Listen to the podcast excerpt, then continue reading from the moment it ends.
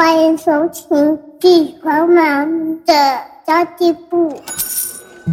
即便是忙碌的职业妈咪，一样能够打造出幸福的家。从育儿、财务知识到自我成长，我们都要样样精通。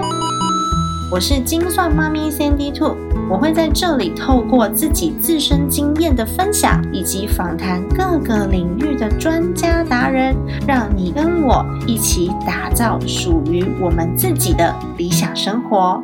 Hello，大家好，我是陪你精算生活、创造理想人生的 Sandy Two。这几天真的非常非常的忙碌诶，我们上个礼拜在宜兰第一次的新书分享会，今天这个节目我觉得非常的特别，因为今天呢，我决定要访问一位在我生命当中非常重要的角色，他就是我的儿子佑董。Hello，你好。我叫赛车。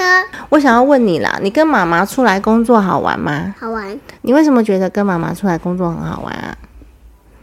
不会很累吗？嗯，有点累，但是很好玩。那你知道妈妈的节目叫什么名字吗？金刚大战的大节目。金刚大战的大节目是你的节目吧？那妈妈的节目叫什么呢？第三妈咪的家鸡部。真的哦，你喜不喜欢听妈妈的节目？喜欢，喜欢，因为我的是金刚大大的大节目。哦，那是谁的节目啊？我的。你自己也想要开一个节目是吗？嗯。那我问你哦，每天我们坐车有坐很久吗？有。那下次你还是要跟妈妈一起出门工作吗？要。哇，太棒了！谢谢你接受我的访问，跟大家说拜拜。跟大家说。妈咪的家地图。我们现在要跟大家说拜拜，拜拜。好，拜拜。在访问完这位重要的来宾之后呢？终于进入今天的主题喽。其实今天录音的位置在我高雄的朋友家里，然后我刚刚小朋友实在是一直在身边绕来绕去哦，所以我现在录音的时间呢是半夜的三点。他小孩跟我在同一个空间里面睡觉，所以我今天声音可能会比较小声一点点喽。好的那其实呃一天一个工作。听起来好像很简单，但是我们一天跨一个县市，工作时数虽然很少，但是很多时间都是在车上度过的哦。况且是带着两个幼童，真的是蛮耗体力的。才三天而已哦，我的汗疱疹就已经长满了两只手了。那么，其实，在连续几天讲座之后啊，终于可以在朋友家放松了。其实真的很舒服，很舒服，好像有完成一个专案的那种放松感。那真的很感谢来参加活动的朋友。那么这一次呢，也是因为讲座的关系，我就想说，我可以来讲一讲学会问问题这件事。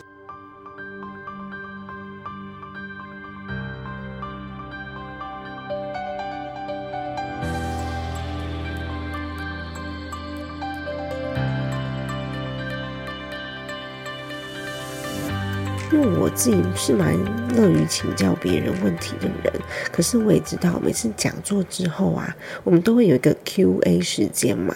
这个 Q&A 时间有时候我也是会就是脑筋大空白，不知道要问什么。那其实还，嗯，我觉得还蛮可惜的。就是如果你可以都带着问题来寻找答案的话，或许在讲座当中收获会更多。那我自己是觉得，人跟人之间啊，问问题就是一种互相学习。我们可以短时间去吸收对方的观念、知识跟看法，不见得是获得一个正确答案哦。那，嗯，我觉得台湾人似乎不太习惯公开提问这件事，甚至我们不太会问问题。有时候问的那个问题真的非常的笼统，或是很广泛，我实在也不知道要怎么回答，或是我知道我就算回答了，也不一定有解决到对方的问题。这种问题呢，就感觉很像猛然问到说：“哎，我该不该吃饭呢？我该吃多少饭呢？”其实我不知道你多饿。我也不知道你的饭量多大，我不知道你上一餐几点吃的，更不知道你现在是不是在减肥，或是你有没有血糖的问题。所以在我的资讯量不足的情况之下，我回答吃好像也不是，不吃好像也不是。所以呢，吃不吃只能在你自己给我足够的资讯之后，我才能够判断，而且有可能呢，判断的角度不太一样。例如医学的角度怎么判断，那么站在人情的角度怎么判断？于是呢，你就会发现，哦，好像问了问题还是没有办法被解决。但是我们每一次的发问，其实就是为了要解决自己某一个特定的问题嘛。所以会不会问还蛮重要的哦。我常常都被问到一些巨大的问题，我真的不知道该如何回答。例如说，我该买房还是该租房？该不该借钱投资？哪一个银行账户很好用？这对我来说，这一类的问题通常没有一个标准答案。为什么呢？因为我不知道你的综合情况，也不知道你的目标是什么，所以就无法从综合条件中去判断。因为影响的因素真的太多了。那在没有办法帮你的人生负责的情况之下，通常我没有办法给出结论，所以也无法有效的帮助你短时间内。解决问题，那么问问题这项行为，可能在很多人的眼中，只是一个为了得到答案、正确答案的工具。但我觉得问问题哦，也是学习的一环哦。现在我们资讯爆炸的年代，其实我们获得一个。正确答案的成本相对比较低。以前可能我们都要去图书馆去找期刊呐，然后要去搜集资讯啊。现在 Google 查一下就有了，所以取得答案的成本太便宜了。加上啊，我们从小到大的考试都在让我们填写一个正确答案，例如是非题呀，然后填空题呀。所以其实我们习惯上更。愿意去接受固定的答案，那就比较不会用自己的脑袋去思考。但是呢，在国外，其实从小朋友很小的时候啊，考试除了所谓的正确答案的题目，例如说你的血型是 A 型、B 型，还有。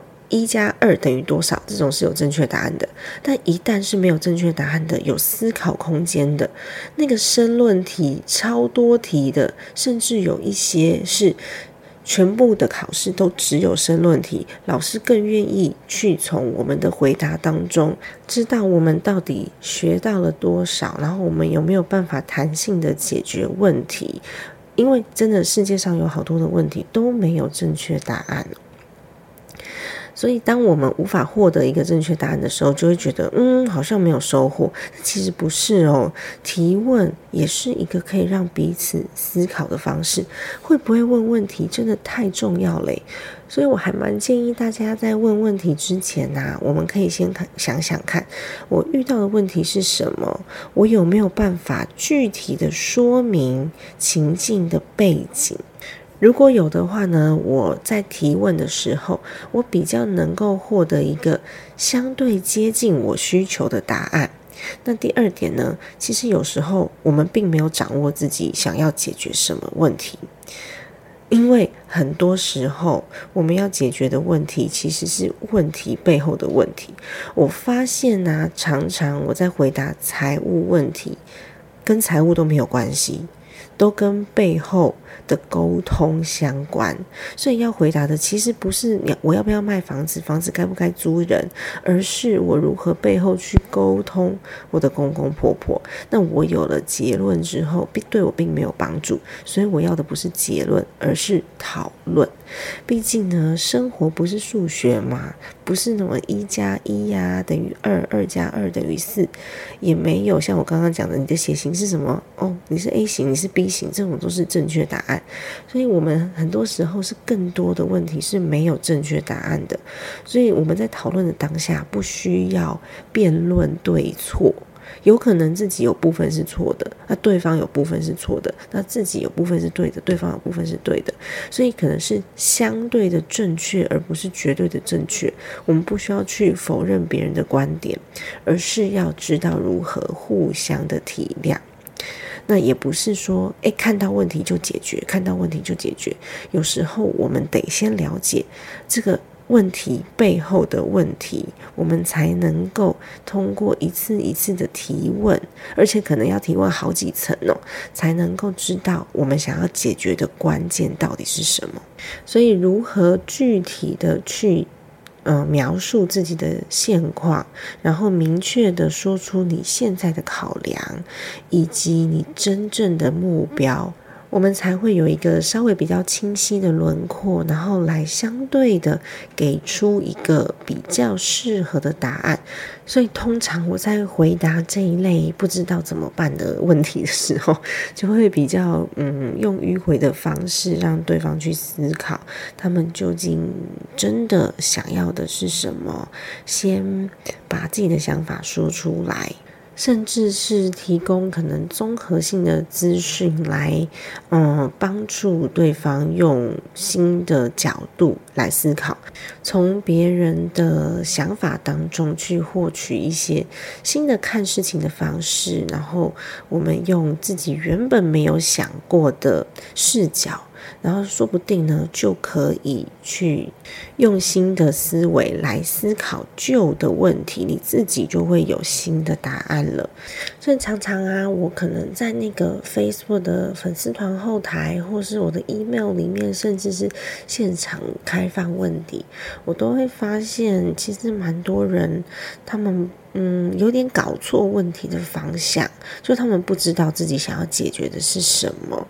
所以，如果可以在会后留下来讨论的话，你就会发现时间足够了，我们的交流够了，会发现呢，要解决的都不是他问的那一题，这就是搞错问题了。所以，就会在对方错误的框架里面做一些错误的回答，就根本没有帮助。嗯，举个例来说好了，该不该把房子卖掉？哇，这件事情有可能他要解决的其实是现金流。如果要解决的是现金流问题的话，房子卖不卖掉，它就不会是一个你要寻找的答案，而是一个选项之一而已。我真的常常会觉得，我们小时候的这个教育模组真的带给我们很多的框架，所以我们都会很努力的记下答案，然后把答案背出来、背起来。但是呢，进入社会之后，这招真的不是很好用。我们因为没有标准答案，所以有时候连自己遇到的问题，我们可能都没有办法好好的把它给说清楚，或者是好好的思考一下之后再阐述出来。那由于我刚刚有讲到嘛，在西方教育上面有很多的考试的问题都是属于申论类型的，然后再加上老师都会引导小朋友在课堂上面很多很多的发问，所以其实我自己也是在国外念过书，我自己就是那个躲在后面都不敢发问的人，所以关于怎么样提问这件事，我自己也是有。很大的障碍，因为我总是很害怕。不过呢，出了社会之后，好像越来越能够培养自己如何提问的这些能力了。问出一个好的问题，真的比一个正确答案要重要的很多。我们要的并不是一个正确答案，好或不好，yes 或 no。我们要的是。跟对方交换意见之后，自己回来重组这些资讯以后，自己获得答案。不然，大部分就会变成你问什么我就答什么。那如果我们没有问对问题，我没有去想到我到底真正的目标是什么，就想要从对方的身上去获得正确答案的话，通常那个答案啊，都对你没有实质的帮助的。还有一种提问，我觉得解决问题会比较无效，就是在我们还没有相关的知识之前，我们就想要获取一个答案的时候。哦，那真的很难呢。这个难点在于，当我们认真想要解决问题的时候啊，对方的知识量不足以去理解你想要讲什么。就好比我认为最重要的现金流好了，他如果不知道现金流是什么，那我在回答他的什么要不要买房、要不要租房这些问题的时候，就必须从比较基础的。呃，面向切入，那么要回答到他问题到问题被解决的路就会变得更长。所以我自己通常啊，我在发问之前，我就会去学习相关的知识。至少这些专业人士在回答我问题的时候，我要可以听得懂吧？我一旦可以听得懂的面向越多，可能就是对方在帮我解决问题的时候，我们要沟通的基础常识面就会变得比较少一点，有可能叫效率会比较高。所以，其实，在这集节目里面呢，我也想要跟大家分享，如果说你想要短时间获得一个比较具体的帮助的话呢，我们就不能给一个很广泛的问题，不然的话就会得到一个很空泛的答案。这并不是因为你问问题的对象不专业，而是我们一开始就没有把问题具体化，所以对方也不知道如何去具体回答你的问题。所以，其实我们在问问题的时候，也要去问自己哦几个问题，然后我们再开始问。就像我们在讲的什么三 W 啊、E H 啊之类的，或者是现在有进阶的五 W E H，就是 What。到底发生什么事情？我要解决什么事情？第二个是 who 这些事情跟谁有关？那有没有一些对象是我必须沟通的关系人？跟 where 诶，他去嗯，这个发生的地点在哪？例如说，你可能要买房子、卖房子，那它位置在哪里？那还有什么时候？我是什么时间点要卖出？或是这个房子的屋龄到底多少了？我是刚针对那个买房好、租房好，然后还有要不要卖房这个议题下去延伸的。还有呃，好，它是如何发生的？为什么我现在选择这时候考虑要不要买房卖房的问题呢？是不是因为想要跟公婆分开住，还是小孩长大了？这些原因是怎么样发生的？还有 why？你希望解决什么样子的问题？例如，有可能只是单纯的想要解决小孩学区的问题，那你根本就不需要去买房还是卖房，你就去嗯转换户籍地就好了。所以其实呢，资讯越充分，我们才会知道，诶，你现在究竟是什么样的情况啊？我们就可以针对情况具体的来讨论。那想一下自己要的是什么？是真的没有任何人可以帮忙做判断的。而且过度开放的问题，你就不会得到你真正想要的答案。所以不要让那个问题过度开放哦。嗯，举个例来说好了，我之前曾经有朋友，他想要创业，他就问我说：“哎，我最近想要创业，你觉得创什么业好？”哎，这个问题实在是 非常为难我，我不知道。那如果说你的问题是我曾经在医药界待过十年，我具有业务的身份，然后呢，我有三年自有品牌的创业经验，但是那个品牌可能很小，在夜市里面卖衣服。那现在我是家庭主妇，我在家里面已经工作了六年多的时间了。我将来想要可以有自己的一间店，然后这间店最好是可以有大约三个左右的员工的规模。然后我想要进入的产业可能是零售相关的产业。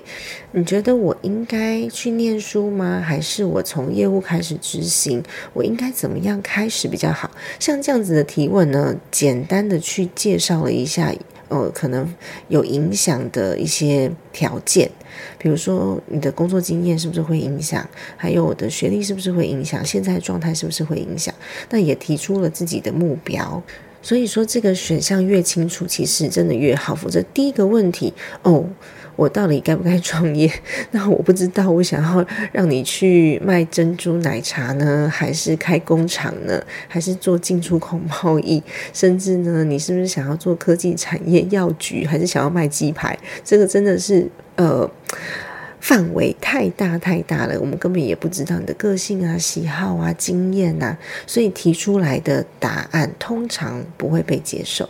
所以问题在发问之前，自己要可以先想过，然后先收敛一下，这样无论是提问者还是回答的那个人呐，我们都可以针对。这些资讯，我们再来回补充想法，就可以有比较具体的讨论了。那这些比较具体的讨论，也有可能就可以落实你的执行方案，然后真正的去帮助到你解决某一个问题，解决你的目标。